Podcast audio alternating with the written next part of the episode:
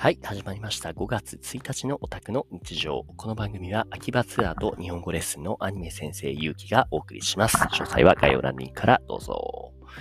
えー、っとですね、1日、1日、昨日は何したっけな？今今日2日なので、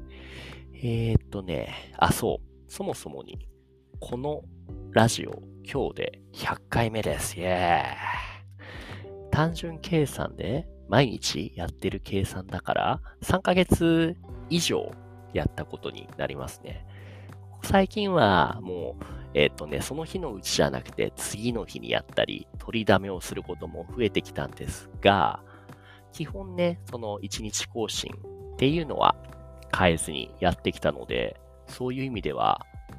そうね、すごいバッチリ自分を、うん、我ながらすごいなと思います。なんかね、周りからね、そう、ゆうきさんは、継続するのがうまいですねとか言われるんですよ。ただ、自分ではあんまりそういう意識はなくて、なんならもう、結構いつも、ああ、めんどいなって思うこともね、あったりして、で、時には、その日できずに次の日やったりすることもあるんですよね。だから、本当だったらすぐにその三日坊主で終わってもおかしくないなとは思うんですけれども、何なんでしょうね。なんで続けられているんだろう。ちょっと不規則ではありつつも、基本的にやるって決めたことは、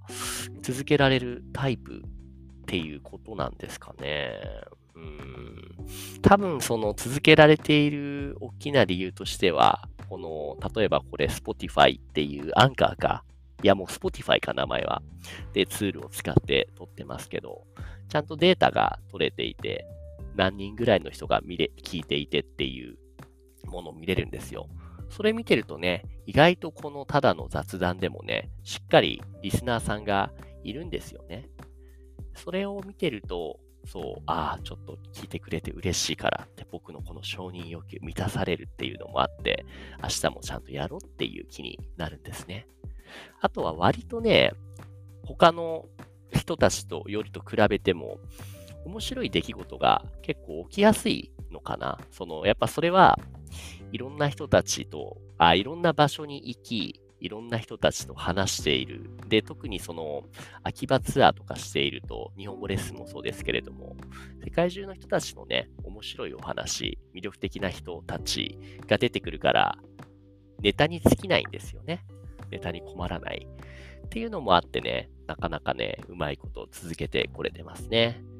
さっきこの Spotify で収録したらデータが取れるって言いましたけれども、どんな感じになってるかというと、今のところ、えー、っとね、100回やってきて、総再生回数は1200回ぐらい。で、1回ごとのその平均再生数は13から14回ぐらいですね。で、リスナーがだいたい今40人ぐらいいるのかな？オーディエンスのサイズっていうのがあって、だいたいどれぐらいの人が聞いてますよって。必ずしもね、すべての人が毎回聞いているわけでは当然ないので、でもそれにしてもね、なかなかそう、多いなと、個人的には思います。この数値が多いか少ないかっていうのは僕の場合、他にもたくさんラジオをやってるので、その比較することができるんですけれども、例えばね、他にやっているラジオの中で、一個としては、えっ、ー、と、えー、僕が日本語のレッスンを、えー、ボランティアでグループレッスンとしてやっている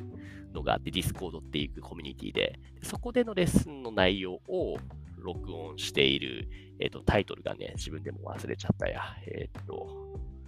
日本語 Radio with Anime 先生っていう英語のタイトルですね。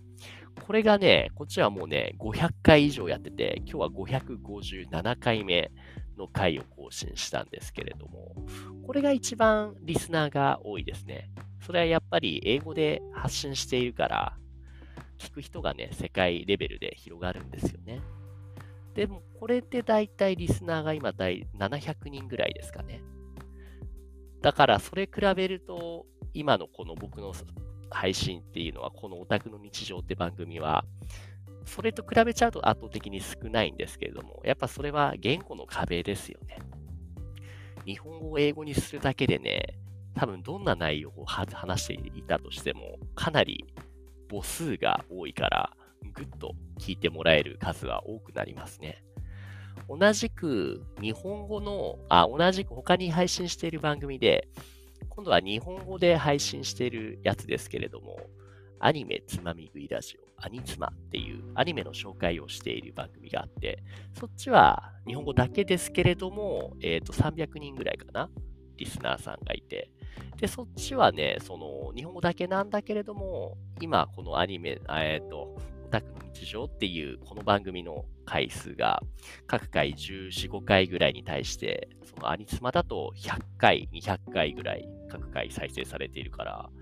これは、その、扱っているネタが結構ね、ホットなんでしょうねっていうアニメ、特にその流行りのアニメとか、あと僕が個人的にハマってるアニメとか、そういうものについて話すから、コンテンツ力ですよね。だから、やっぱね、そう考えると、その言語の面でも英語ではなくて日本語、ニッチな言語だし、で、トピックもアニメみたいにメジャーなトピックじゃなくて、ただの僕個人のその日常を話してるだけっていうかなり狭々なニッチな分野で40人も聞いてくれてる人がいるっていうのはやっぱり多いなって思うんですよね。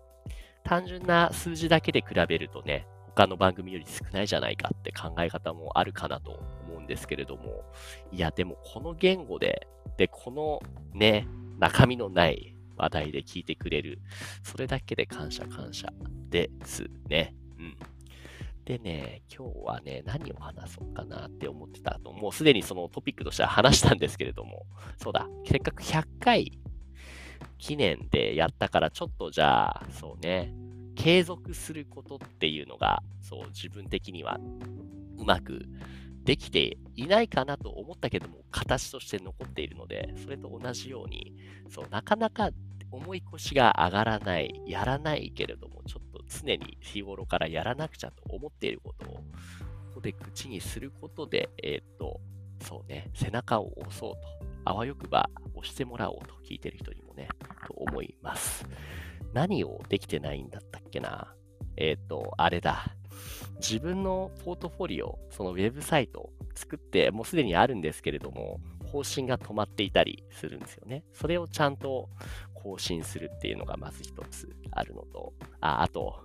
領収書作んなくちゃいけないな。先月、今月のお仕事、先月じゃない、えー、先月か、もう4月だから、先月分のお仕事の出さなくちゃいけない領収書、はい、これ頑張って作りますっていうのと、あとは何だろうな。なんだろうな。きっと、まだまだたくさんやらなくちゃいけないことって あるんだけれども、それすらもすぐパッと出てこないのは問題ですね。ちょっとね、そう、時間がある時にこそ振り返って内省をして、本当にやらなくちゃいけないことっていうのを、はい、探してみようと思いますというところで、